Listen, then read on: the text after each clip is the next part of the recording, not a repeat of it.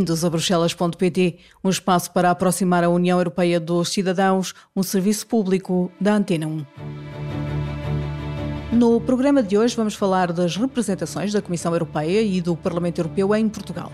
Ficaremos a saber que a Comissão quer aproximar os cidadãos das instituições europeias. Nossa missão é dar a conhecer as iniciativas, as propostas da Comissão Europeia de uma forma que seja relevante para a realidade nacional e depois reverter para o gabinete da Presidente qual é o impacto destas políticas, como é que são percepcionadas aqui e o que é que pode ou deve ser feito para reajustar ao contexto nacional. A representação pode responder às dúvidas dos cidadãos e organizar iniciativas por todo o país. Nós temos, espalhados no país inteiro, 15 centros Europe Direct, que são entidades que trabalham connosco que têm acesso a muita informação, que fazem a formação também connosco e que estão muito bem preparados para visitar escolas, desde escolas primárias até mesmo universidades. O Gabinete do Parlamento Europeu em Portugal também tem iniciativas a que os cidadãos se podem juntar. Nós estamos, por exemplo, neste momento a levar a cabo uma iniciativa enfim, de organizar debates de maneira descentralizada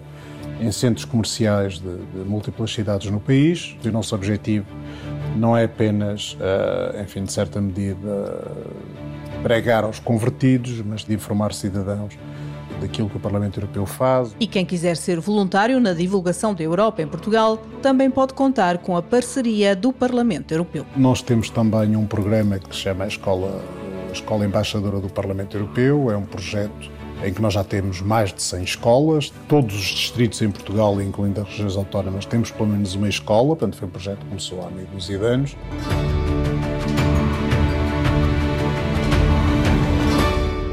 Hoje temos dois convidados. Começamos com Sofia Moreira de Souza, representante da Comissão Europeia em Portugal.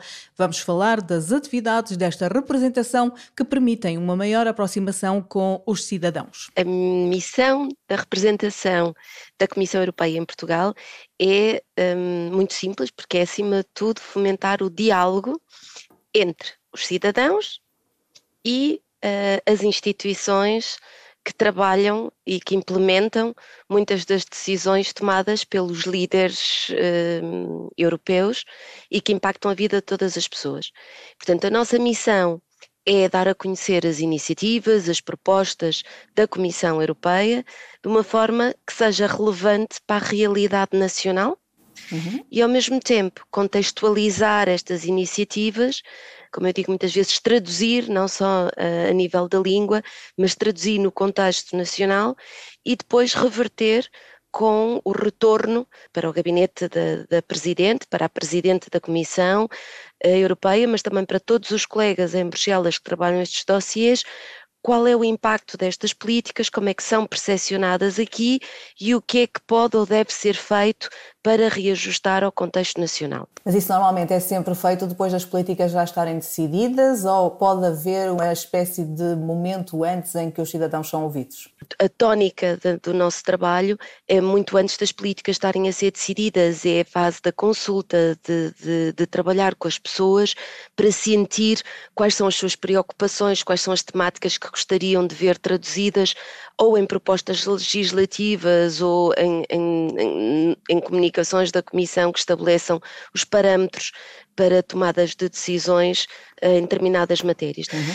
Mas isso é algo que nós fazemos no dia a dia, sempre que, que, falamos com alunos universitários, com associações comunitárias, com a Associação dos Pescadores, com as pequenas e médias empresas, com a CIP, com classes profissionais, com os sindicatos é algo que é, é mesmo no nosso trabalho do dia a dia. Depois, claro, uma outra função que nós temos é de uh, elaborar o programa e conduzir as visitas e as trocas de, o diálogo que acontece com os interlocutores nacionais, com os membros do governo e com tanto dos comissários e das comissárias europeias quando visitam Portugal ou quando há um tema que tem, que tem que ser debatido. E aí também, obviamente, contribuímos na preparação da agenda, na elaboração de, do programa e, e, depois no follow-up necessário a fazer no terreno. E se for ao contrário, se for um cidadão que tem uma dúvida ou que tem uma questão para colocar à Comissão, pode dirigir-se aos vossos claro, serviços e como? Claro, estamos à distância de um clique, temos várias, várias formas de entrar em, em contato connosco. O mais simples é através do nosso website e temos todas as redes sociais que também redirecionam para, para o link e tem uma, um endereço muito específico em que podem colocar questões, podem igualmente telefonar-nos há uma linha de atendimento uh, que, é, que é atendida mesmo, portanto temos uma uhum. pessoa que recepciona as chamadas, podem nos escrever por e-mail, temos todas as nossas coordenadas no nosso site, nas nossas redes sociais e garanto que está sempre um retorno. Muitas vezes o que acontece é que nós temos que redirecionar o pedido, a questão um, ehm, ou a crítica para os serviços competentes para que possam analisar e dar uma resposta cabal. E, portanto, às vezes demora o seu tempo, mas não ficam respostas por, eh, por responder. Aliás, é algo que, que, que insistimos mesmo em fazer que é dar a conhecer e, portanto, responder às dúvidas que surjam por parte de, das pessoas que nos contactam. Já nos falou um pouco do dia a dia, ou seja, das reuniões que vai atendo com vários grupos profissionais ou académicos, mas se houver interesse, por exemplo, da parte de uma escola em que a vossa presença seja uma realidade, para explicarem, por exemplo, aos mais novos, o BABA da Europa, é possível fazer esse pedido? Claro que é possível. Nós temos espalhados no país inteiro 15 centros Europe Direct, que são entidades que trabalham connosco, que têm acesso a muita informação, que fazem a formação também connosco, que têm um plano de atividades e que estão muito bem preparados para visitar escolas, desde escolas primárias até mesmo universidades. Portanto, cobrir todo o percurso académico e, um, obviamente, que estes, eh, estas entidades, os, os, Europe Direct, podem, e aliás fazem-no, visitam imensas escolas para falar uhum. sobre ou temas específicos ou sobre o projeto da construção europeia, as ações de sensibilização, agora que nos aproximamos das eleições europeias no próximo ano, Outras vezes, e aquilo que nós também tentamos sempre fazer, porque muitas vezes contactam-nos a nós diretamente, portanto, não obstante estarmos sediados aqui, o escritório ser em Lisboa, tentamos todos, tanto quanto possível, sair da capital e, portanto, visitar vários, vários locais do, e vários pontos do território. E quando nos é possível, temos muito gosto de, eh, inclusive nós mesmos, ou quando temos visitas de Bruxelas, de levar também colegas uh, a falar nas escolas, a, a, interagir, a dialogar com, com estudantes e mesmo até com professores. Já eu faço muitas vezes, uh, em universidades, em fóruns online, muitas vezes sou contactada também por associações de estudantes, que querem debater um tema muito específico. Uhum. Um, e portanto é algo que fazemos no dia a dia, sendo que obviamente temos recursos humanos muito limitados para, para a ambição que temos e, portanto, contamos com este apoio dos Europe Direct e com jovens que já trabalharam connosco, que já estiveram nas edições da Escola de Verão da Comissão, da representação da Comissão Europeia e, portanto, e que são os embaixadores, digamos assim, do projeto europeu e que, dependendo do tema ou do sítio e da sua disponibilidade, também participam em muitas destas ações de diálogo e de conversa com alunos. Portugal tem uma representação da Comissão Europeia, mas tem também um gabinete do Parlamento Europeu. Pedro Valente da Silva é o nosso próximo convidado. Ele é o chefe deste gabinete em Portugal. O gabinete do Parlamento Europeu em Portugal, à imagem do, dos gabinetes que existem nos demais Estados-membros, tem, eu diria, em termos gerais, uma função dupla. Uma função à imagem das, das embaixadas do, dos países membros da União Europeia ou terceiros Estados, que é informar digamos, os órgãos políticos do Parlamento Europeu, designadamente a Presidente do Parlamento Europeu, mas também a estrutura administrativa dos desenvolvimentos políticos, económicos e sociais que, que têm lugar em Portugal. Sobretudo, o que, o que os gabinetes fazem é uh, levar a cabo todo o conjunto de atividades de comunicação, de comunicação institucional, com vista a informar os cidadãos e os meios de comunicação social de tudo o que o Parlamento Europeu leva a cabo, designadamente a sua participação no processo legislativo europeu e também na aprovação do, do, do orçamento europeu, do, do, quadro financeiro plurianual e todos os projetos que têm vindo a ser lançados, designadamente este último do, do, do, plano de recuperação e de resiliência. Ou seja, o que me está a dizer é que o objetivo é informar em Portugal os cidadãos da importância do Parlamento Europeu, o que faz e como faz. Os cidadãos são os principais destinatários da mensagem do gabinete em Portugal, mas que tipos de iniciativas organizam? Uh, nós fazemos todo um conjunto de ações, levamos a cabo todo um conjunto de ações que têm, que têm como destinatários os cidadãos, enfim, desde logo debates eh, que promovemos com a participação dos eurodeputados. Nós estamos, por exemplo, neste momento a levar a cabo uma, uma iniciativa enfim, de organizar debates de maneira descentralizada em centros comerciais de, de múltiplas cidades no país, que são sítios, enfim, que são muito frequentados pelos cidadãos e o nosso objetivo não é apenas, uh, enfim, de certa medida, pregar aos convertidos, mas de certa medida informar cidadãos daquilo que o Parlamento Europeu faz, o impacto que tal tem na sua vida cotidiana e também nas empresas. Estamos também, continuamos a organizar webinars que, enfim, têm já uma natureza um bocadinho mais temática, portanto, e aí são os deputados que têm assento nas comissões que tratam desses temas, temas que estão na ordem da, da atualidade, que também em debates mediados por jornalistas, eh, enfim, portanto, participam, debatem entre eles, mas são debates que são transmitidos através das, das, das redes sociais do Gabinete do Parlamento Europeu e, e, muitas vezes os próprios moderadores vão a essas redes buscar perguntas com vista a depois a colocá-las aos deputados. Portanto, há todo este papel de, de, de, enfim, de informar os cidadãos em geral, através de múltiplas atividades, da importância do Parlamento Europeu, da importância da legislação europeia, na qual participa, em cuja adoção participa ativamente o Parlamento Europeu, até, até porque, enfim, entre 60% a 70% do que é a legislação que se aplica em Portugal tem origem, tanto é, é aprovada pelas instituições europeias, tanto só é aprovada pelo Conselho, que representa os Estados-membros, e pelo Parlamento Europeu, que representa os cidadãos. Existe também uma envolvência com as escolas, que podem ser embaixadoras do Parlamento Europeu em Portugal, e a quem é confiada a missão de aproximar também elas a Europa dos cidadãos. Nós, enfim, como referiu, nós temos também um programa que se chama a Escola, a Escola Embaixadora do Parlamento Europeu, é um projeto em que nós já temos mais de 100 escolas. Todos os distritos em Portugal, incluindo as regiões autónomas, temos pelo menos uma escola, portanto foi um projeto que começou há meio dúzia de anos, que há, há uma interação muito grande entre o gabinete, que tem, enfim, uma pessoa que foi uh, contratada especificamente para nos ajudar enquanto coordenador, coordenadora pedagógica, e, no fundo, ela, ela, ela gera essa rede de escolas e as escolas têm que ter uma participação ativa, ou seja, recebem todo um conjunto de materiais didáticos, mas têm que, durante o ano letivo, levar a cabo todo um conjunto de atividades para sensibilizar não apenas os seus alunos, portanto, a comunidade escolar mais próxima, mas, obviamente, de certa medida, potenciar um efeito multiplicador. Uhum. Ou seja, as escolas levam, levam a cabo todo um conjunto de trabalhos, podem ir desde concursos de culinária, de pratos uh, dos Estados-membros, a, a, enfim, a debates entre os próprios jovens, podem convidar eurodeputados para visitar a escola e para debater com os jovens. E, no fundo, eh, tudo isso culmina com umas atividades, se quisermos, com mais impacto que devem organizar por ocasião do Dia da Europa.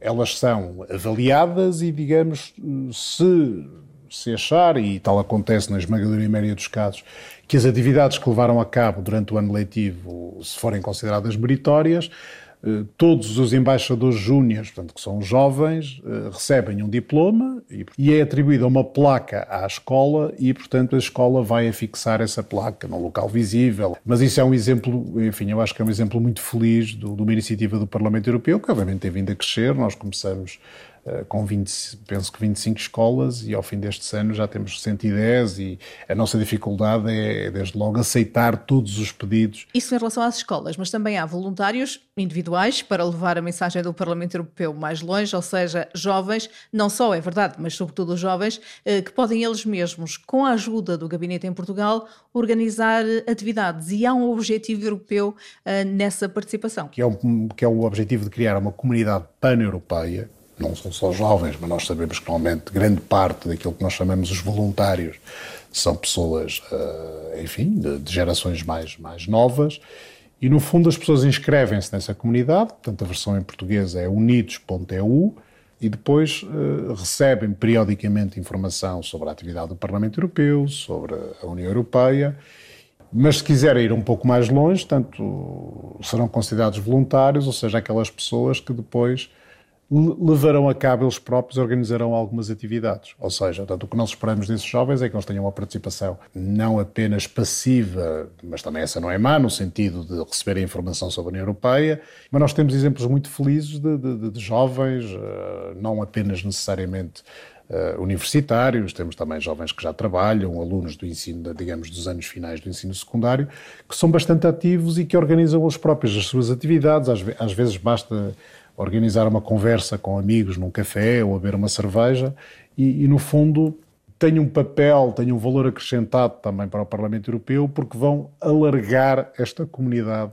O número que nós tínhamos de voluntários, ou seja, de pessoas que tinham assumido um compromisso de levar a cabo também atividades para sensibilizarem os seus pares para votar nas eleições europeias, ter sido um número superior às vezes a Estados, em termos de percentagem, a Estados-membros de população superior à portuguesa.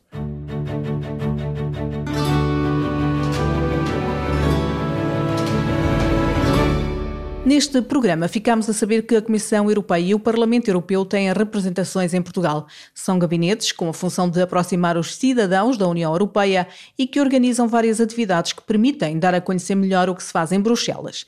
Também ficamos a saber que é possível entrar em contato com estas representações para deixar questões, tirar dúvidas ou pedir que se associem a uma iniciativa, seja numa escola, numa comunidade ou online. É a Europa cada vez mais próxima da nossa casa. Fazemos agora um resumo do que se decidiu, discutiu e analisou esta semana na União Europeia. Os eurodeputados aprovaram um acordo negociado com o Conselho que fixa novas metas para a poupança de energia para 2030. Os Estados-membros terão de assegurar coletivamente a redução do consumo de energia em pelo menos 11,7%. Os eurodeputados consideram que o regime deve abranger, em particular, o setor público, que terá que reduzir o consumo final de energia em 1,9% por ano. Os Estados-membros devem também assegurar que pelo menos 3% dos edifícios públicos sejam transformados todos os anos em edifícios com necessidades quase nulas ou mesmo nulas de energia. O Parlamento Europeu quer garantir o fornecimento de chips na União Europeia, aumentando a produção e a inovação. A nova lei, já acordada entre o Parlamento e o Conselho, vai criar um ambiente favorável para investimentos em chips na Europa, acelerando os processos de licenciamento. Estão garantidos 3,3 mil milhões de euros para pesquisa e inovação. Este mecanismo vai permitir à Comissão implementar medidas de emergência, como realizar compras comuns para os Estados-membros. Após um declínio da população em 2020 e 2021, devido ao impacto da pandemia de Covid-19, a população da União Europeia aumentou em 2022 e somos agora 448 milhões e 400 mil pessoas. O Gabinete de Estatísticas da União Europeia diz que este crescimento populacional pode ser atribuído, em grande parte, ao aumento dos movimentos migratórios depois da pandemia e ao afluxo de pessoas deslocadas da Ucrânia que receberam estatuto de proteção temporária em países da União Europeia. Os eurodeputados querem estações de abastecimento de combustíveis alternativos para automóveis e caminhões mais fáceis de utilizar. Para isso, aprovaram a instalação de estações de carregamento elétrico para automóveis pelo menos a cada 60 km. Para os caminhões e autocarros, as estações de carregamento têm que ser disponibilizadas a cada 120 km, estruturas que devem ser instaladas em metade das principais estradas da União Europeia até 2028 a Comissão decidiu registar uma iniciativa de cidadãos europeus com a qual os organizadores querem que Bruxelas possa criar um imposto europeu sobre grandes fortunas em benefício da transição ecológica e social. Esta iniciativa quer contribuir para a luta contra as alterações climáticas e desigualdades em toda a União, bem como garantir que os cidadãos europeus contribuam de forma equitativa para estes objetivos. Os organizadores têm agora, no espaço de um ano, de conseguir um milhão de declarações de apoio de pelo menos sete Estados-membros. O Parlamento quer reforçar a proteção dos jornalistas e dos ativistas da União Europeia contra ações judiciais infundadas e abusivas destinadas a silenciá-los. No âmbito da proposta legislativa, agora aprovada, os jornalistas, as organizações de comunicação social, os defensores dos direitos humanos, os ativistas, os investigadores e os artistas serão protegidos de ações judiciais estratégicas contra a sua participação pública. Os eurodeputados querem que os Estados-membros criem balcões únicos onde as vítimas destes processos possam solicitar informações e aconselhamento. A União Europeia vai investir 100 milhões de euros em soluções inovadoras para lidar com ameaças à saúde. O objetivo é apoiar a investigação e o desenvolvimento no domínio das ameaças globais. A inovação é necessária, diz a Comissão, para responder a ameaças prioritárias para a saúde, tais como os agentes com elevado potencial pandémico ou a resistência aos antibióticos. O Conselho criou um novo regulamento que reforça as regras de sustentabilidade no que toca a baterias e resíduos de baterias. A lei aplica-se a todo o ciclo de vida das baterias, desde a produção até à reutilização e reciclagem. O regulamento prevê que até 2027 as baterias incorporadas em aparelhos possam ser removíveis e substituídas pelo utilizador final. A Comissão propôs medidas para tornar o transporte de mercadorias mais eficiente e sustentável, melhorando a gestão das infraestruturas ferroviárias e oferecendo incentivos mais fortes aos caminhões com baixas emissões de gases com efeitos de estufa. O objetivo é fazer com que o setor contribua para a meta de reduzir as emissões dos transportes em 90% até 2050. A Comissão quer reforçar os direitos das vítimas de crimes para poderem receber apoio, aceder à informação, procurar justiça e obter uma indemnização. Bruxelas reforça que as vítimas devem ter todos os direitos para denunciar um crime e, para isso, propõe a criação de uma linha de apoio universal para as vítimas com um número de telefone à escala da União Europeia. A União Europeia deve aprovar até 2030 medidas de recuperação que abranjam pelo menos 20% das zonas terrestres e marítimas, defendem os eurodeputados. O Parlamento aprovou uma posição relativa à lei da restauração da natureza com 336 votos a favor e 300 contra. Salientam os eurodeputados que o projeto não impõe a criação de novas regras protegidas na União Europeia nem bloqueia novas infraestruturas de energias renováveis, uma vez que acrescentaram um artigo sublinhar que tais instalações são esmagadoramente de interesse público. O Parlamento prevê igualmente a possibilidade de adiar estes objetivos em caso de consequências socioeconómicas excepcionais. A Comissão vai atribuir bolsas de mobilidade a artistas profissionais da cultura da União Europeia. Na sequência do primeiro convite à apresentação de propostas que oferece bolsas de mobilidade, 1.802 artistas e profissionais da cultura vão poder deslocar-se ao estrangeiro. Os candidatos selecionados vão receber apoios para despesas de viagem e ajudas de custo, e Portugal é um dos seis países de destino mais procurados.